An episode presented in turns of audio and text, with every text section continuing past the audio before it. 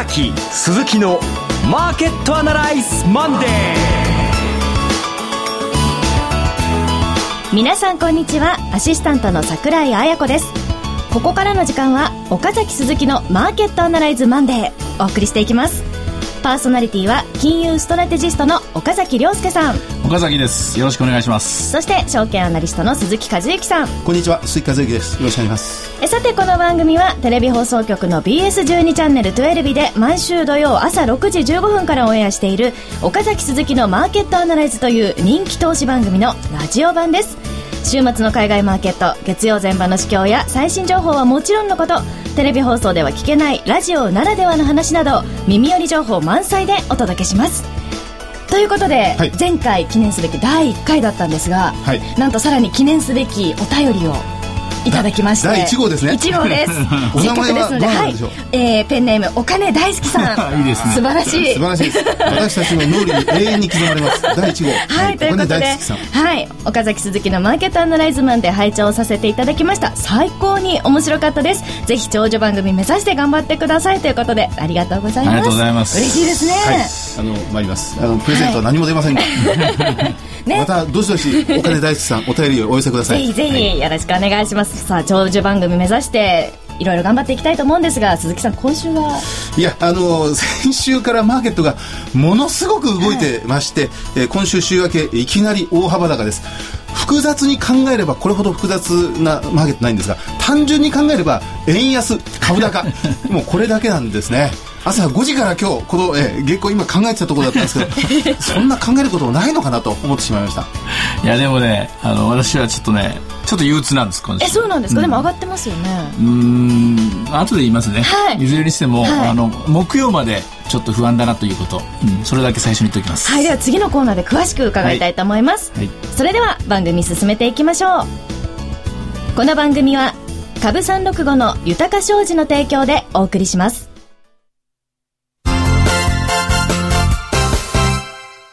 豊か商事は総合金融サービス業として商品先物取引をはじめクリック365、株365などの FX や CFD 取引、商品ファンドや金地金など幅広い品揃えで投資家の皆様のニーズにお応えするとともに創業来56年お客様第一主義を掲げ実践してまいりました。お客様からのありがとうが聞けたとき、商品は価値に変わります。豊か商事はこれからも投資家の皆様にとって価値ある情報の発信者であり続けたいと考えます。商品先物取引、クリック365、株365、FX、CFD は予託した証拠金額より多額の取引を行うことができるレバレッジ取引であり、取引対象である通貨の価格や金利の変動により、予託した証拠金額を上回る損失が生じる恐れがあります。お取引の前には必ず契約締結前交付書面の内容を十分お読みになり、リスク、手数料等をご確認ください。ジャスダック上場、豊か商事株式会社、金融商品取引業者、関東財務局長金賞第299号。今週のストラテジー。このコーナーでは今週の展望についてお話しいただきますが、岡崎さん、はい、今週の戦略は何でしょうか、えー、その前にその憂鬱の根拠、不安の根拠なんですけども、はい、えー、6月切りです。先物の6月切り、もう諸悪の根源、なんでこんなに世界中の人がこれを買ってしまったんだと。まあ、買ったおかげで最低取引と言われてるですね、改ざんがもう山のように膨れ上がって、これは一体いつになったら9月切りに現月移行してくれるのかなと。えー、こればかり考えててですね、もう夜も眠れないって言いますか、昼寝してるんですけれども、あの、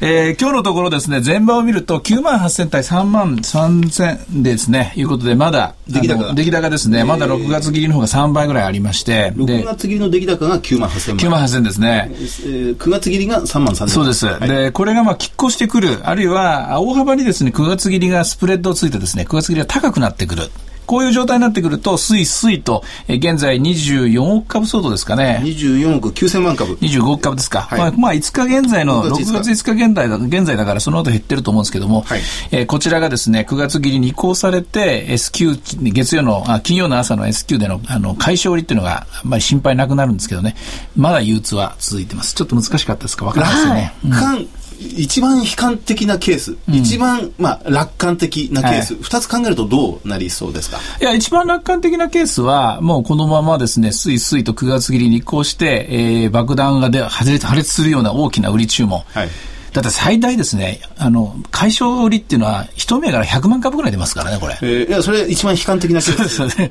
何もかも回収できなかった場合ロールオーバーされずに、えー、6月切りが今週末の S q で決済されちゃう。えー、そのまま。まあ、そんなことは絶対ありえないんですけれども、はい、まあ、しかし、要は大事なことは9月切りっていうのがちゃんとですね、皆さんと認知されて取引されていかないとダメなんですけどね。はい、ここができるかどうかです。ロールオーバー、6月切りから9月切りに乗り換えが進むかどうか、その、その憂鬱が晴れるのは今週何曜日頃ですか？えっ、と、通常なら火曜日に晴れるはずなんですよ。大体まあスピードで言うと、その週の月曜日か火曜日に、火曜日にロールオーバー進むもんなんですけれども、まあ何せ枚数が多すぎる、はい、えー、最低改ざんがちょっと多すぎるということなので、とりあえず明日、えー、まではですね、えー、頭を抱えていようかなと思ってますが、ロールオーバーが進むにはどうなればいいんですか？あ進むにはまず、あの、商いが増えること。9月切りの商いが増えること。先ほどの9月切りの。同時にスプレッドって言いましてね、はい、9月切りが、あの、スプレッド、つまり値幅、6月よりも高いところ。20円から30円しっかり高い値段でですね、取引されてるっていうところですね。今、全引けで、えー、6月切りが1万3260円。はい。えー、9月入りは1万3270円。10円ぐらいでしょ。10円しか上になってないんです、うん、20円、30円欲しいところなんですよね。要するに、さ先へ行けば行くほど先高があるみたいなですね、ちょっとプレミアムが、少しでいいからプレミアムが先の方につくとロールオーバーしやすいです。あの、先物をされていない、あまり詳しくない方は、あの、現物取引をやってる方、どの辺の数値を見て、その自分はどういうふうに動けばいいんですか？えっと、簡単に言うと、6月切りを買ってた人っていうのが、これ6月の、まあ、今週の14日でですね、終わっちゃうんですけれども、もういいや、もう終わったとかでも知らん顔してですね、えー、何にもしないでほったらかしにしてるのが一番まずいんですよ。で、そうなると、それは、あの、投げたと、売ったと、金曜日の朝売ったと同じ行為なんで、そうすると相場を下げてしまうんですね。えー、か、買った人はこれ強気なわけですから、頑張って9月まで持ってくださいよと 言いたいところなんで、そうすると需給のバランスが狂わないんですね。で、現物取引の方は、これ今あくまでですね、225とかトピックスの先物なんで、現物はまた違う話なんですけども、瞬間的にそういうインパクトが出るので、今週は、えー、乱高下しやすい状況にあるということなんですね。最悪、うん、最悪シナリオで、ええ、ロールオーバー全く進まずに、うん、金曜日を迎えてしまって、え、それこそ一銘柄、日経225採用銘柄、一銘柄100万株の売り物が出たとします。うん。金曜日大変な大幅安になりますが、ええ、来週の月曜日、その急落分はもうなくなるわけですよね。そうです。というか、もっと言うと、それあとあくまで寄り付きの値段ですから、うん、その寄り付きで売り物が出たとしても、9月切りがちゃんと商いがあれば、今度は商いのある9月切りと大幅に売られる銘柄との間で最低取引が行われますから、はい、急速にまた値が戻しています。一瞬だけです、はい、一瞬のことなんですけれども、だけどまあ気になるものは気になる。その一瞬が怖いと。そういうことですね。すねはい。そして、えー、もう一つ、まあ、憂鬱というわけですが、先週金曜日のこの雇用統計、うん、アメリカで出ました。はい、で、それを受けてのこの為替市場、うん、先週ドルが急落して94円台、94円40銭。そうですね。で、今、98円台まで、はい、えー、ドル安、円高から、一気にそれが逆転し始めているような状況なんですね。ええ、これも気になりませんか？あの、これはですね、えー、っと、みんながまあ注目しすぎちゃった雇用統計で、で、動けないような数字が出たんですよね。17万5千人の非農業雇用者増。と7.6%と失業率、うん、はい、はっきりいいわけでもないし、はっきり悪くなってるわけでもないんですよ。ええ、で、市場はもう催促してるところがあって、もう量的緩和終わるんじゃないかとかですね、うん、えー、そっちを逆に期待してたのが、逆に金利下がっちゃったんですよ、アメリカの金利ね。先週は特に QE3 終了、あるいは縮小が心配されてました、ね。うん、これでまあ短期的なですね、ドルの強気筋のですね、ポジション整理は一気に進んだんで、それで94円台が生まれてしまったと考えていいと思います。まあもう一回出直しですね、為替相場は。あのー、これで、えー、まあ、QE3 が全面的に縮小懸念というものが遠のいたとはとても言えないんでしょうが、しかし、アメリカ、これ、景気が良ければ株高、うん、景気悪ければ QE3 継続で株高、うん、どちらに転んでも株高、株高でずっと来てたわけですが、ええ、先週、それがなんか逆転し逆転しちゃったんです。景気良ければ売り、売り。ええ、うん、景気悪ければまた売り、そうなんですね。どちらも、もう少し落ち着いてくることになるんでしょうか？アメリカの一つ、まあ、大動脈の血流をちゃんと見る、まあ、あの、一つの判断材料として、アメリカの、えー、公共株っていうのをよく見ますよね、ダウ公共株。ユーティリティ。ユーティリティですね。はい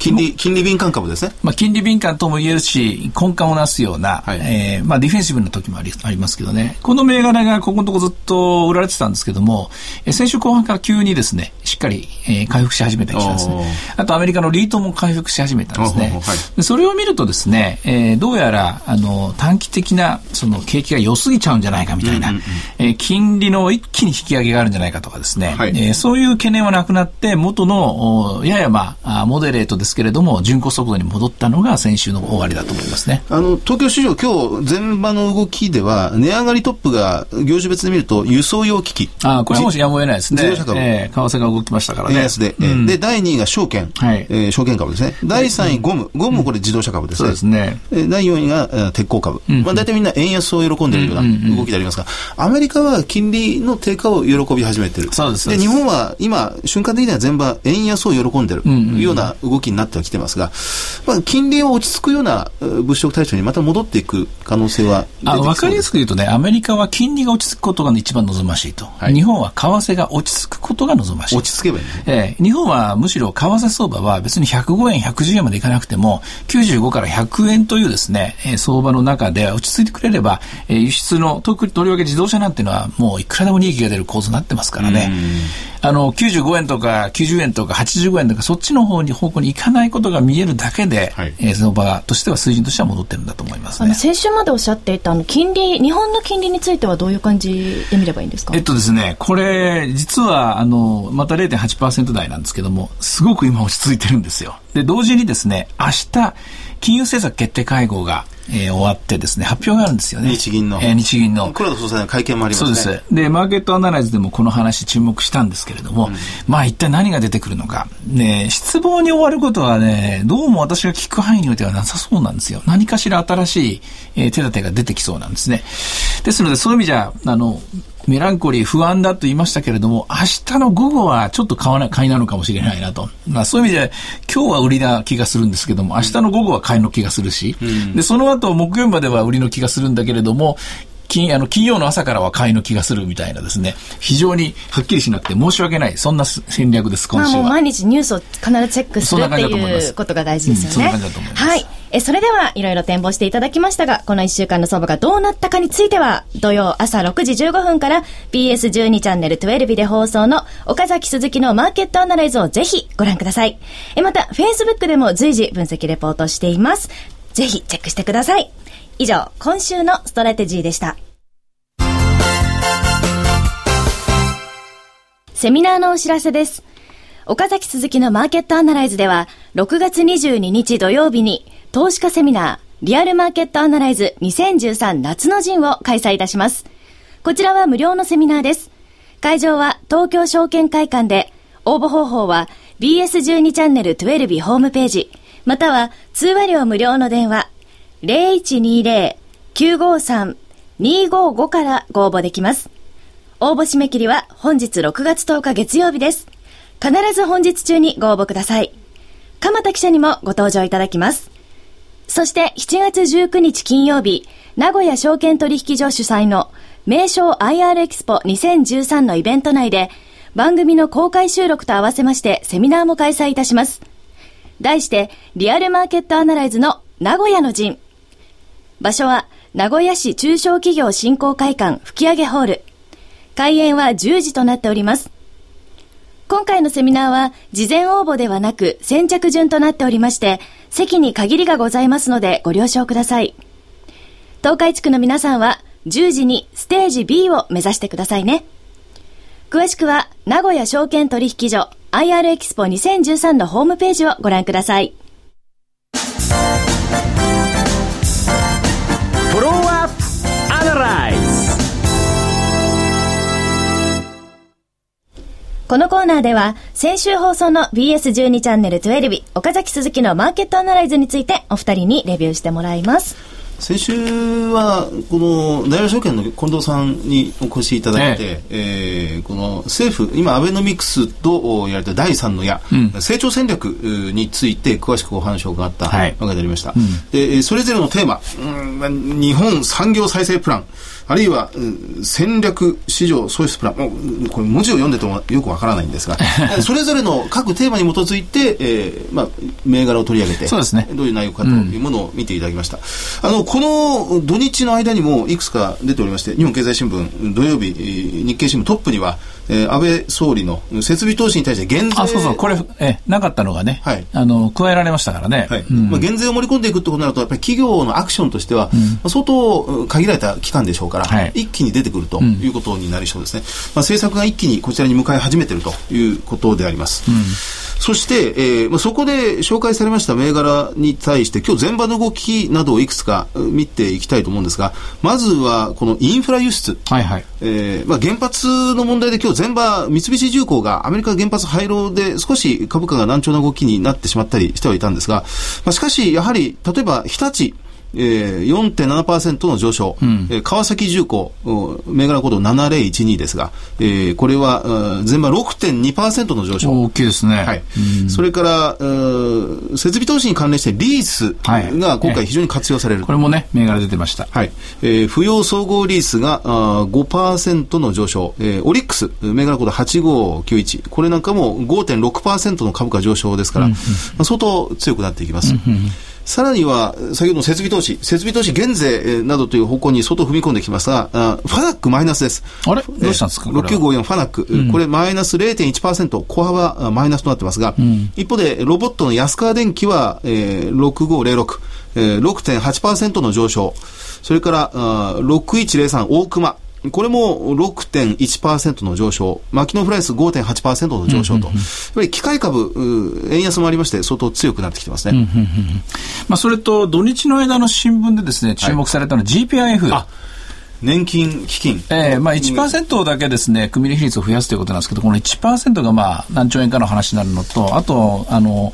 レンジをね、少しこう、まあ、あの広く取ってくれたんで、えー、プラスマイナス5%ぐらいはいくのかな、はい、だから18%ぐらいまでいくんで、簡単に言うと、まあ、仮に1万4000円として、ね、5割増しまでいけるってことですからね、そうすると2万1000まで。あの売らなくていいってことになります、ラジオに強い、うん、桜井彩子さん、GPIF を正式名称でちょっと読んでいただきます。はい、はい、えー、っとですね、GP IF というのは公的年金を運用する年金積立金管理運用独立行政法人。めんどくさいですよね。GPIF。えー、はい。私はいまだに年金福祉事業団すぐ言っちゃうんですけどね。年福と言われてます。年福ですけど、ね、あの、ね、世界最大の機関投資家、うん、運用総額112兆円。はい。先週末の段階で、これが、えー、株式組入比率を11%から12%に1ポイント引き上げる。まあ、それだけで1兆円のお金が動くっていうことですね。はい、たった1ポイントかという失望感が株式市場には少しにじみ出たような気もしたんですが、あの、ところが5月23日の日経平均1100円下がったあの、あの急落の時、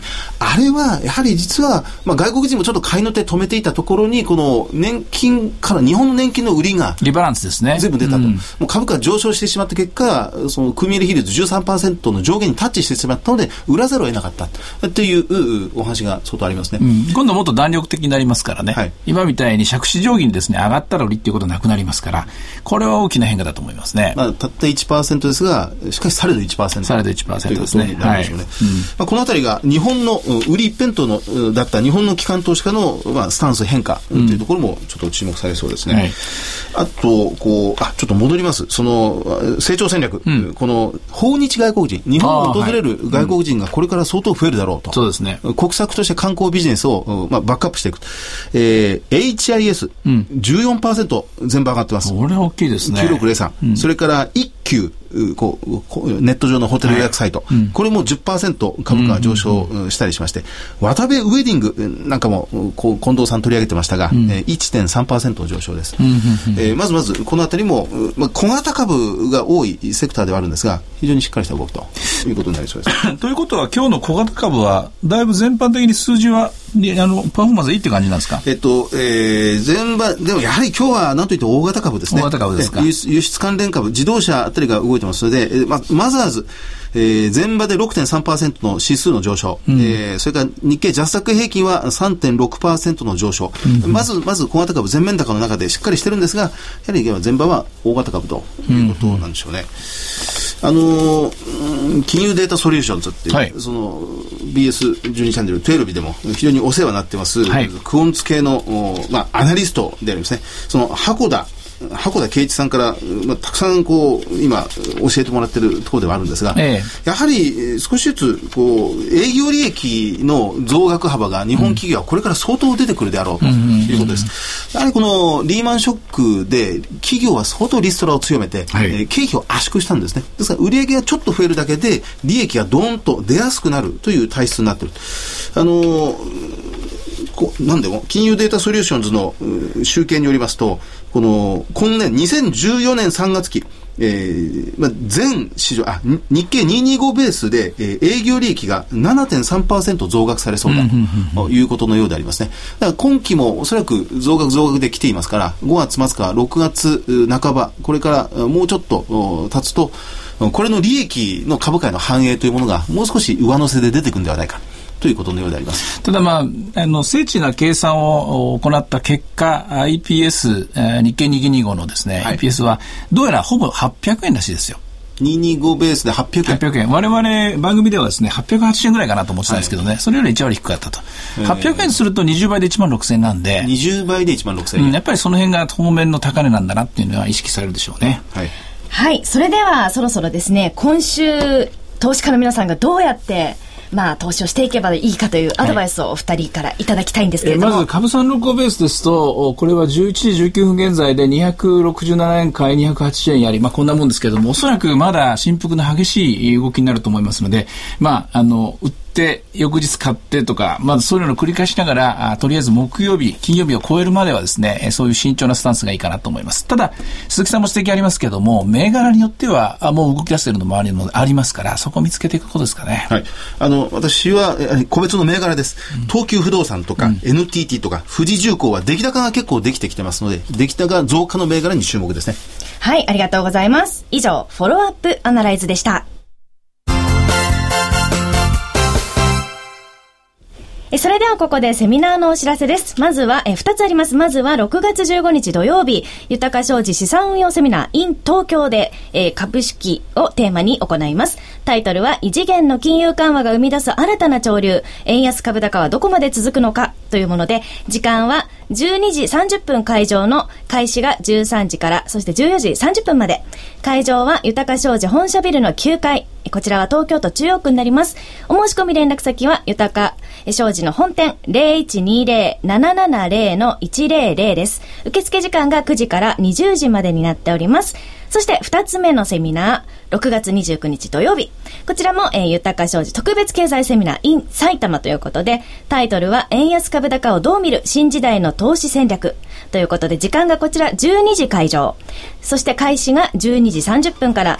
15時45分までです。えー、マロードイン大宮に、えー、で開かれます。お申し込み連絡先は、豊か商事埼玉支店0120-997-524です。ということで、さあ、えー、岡崎さんまとめをいただきたいんですけども、なんか喋ってたら、はい、憂鬱な気分が少し晴れてきました、ね、晴れてきましたか？鈴木さんにいい話聞いても聞かせてもらってですね 元気出てきたんで、はい、頑張りたいと思います今週も、はい、私は帰って岡崎さんの初めて帰って憂鬱になってしまった。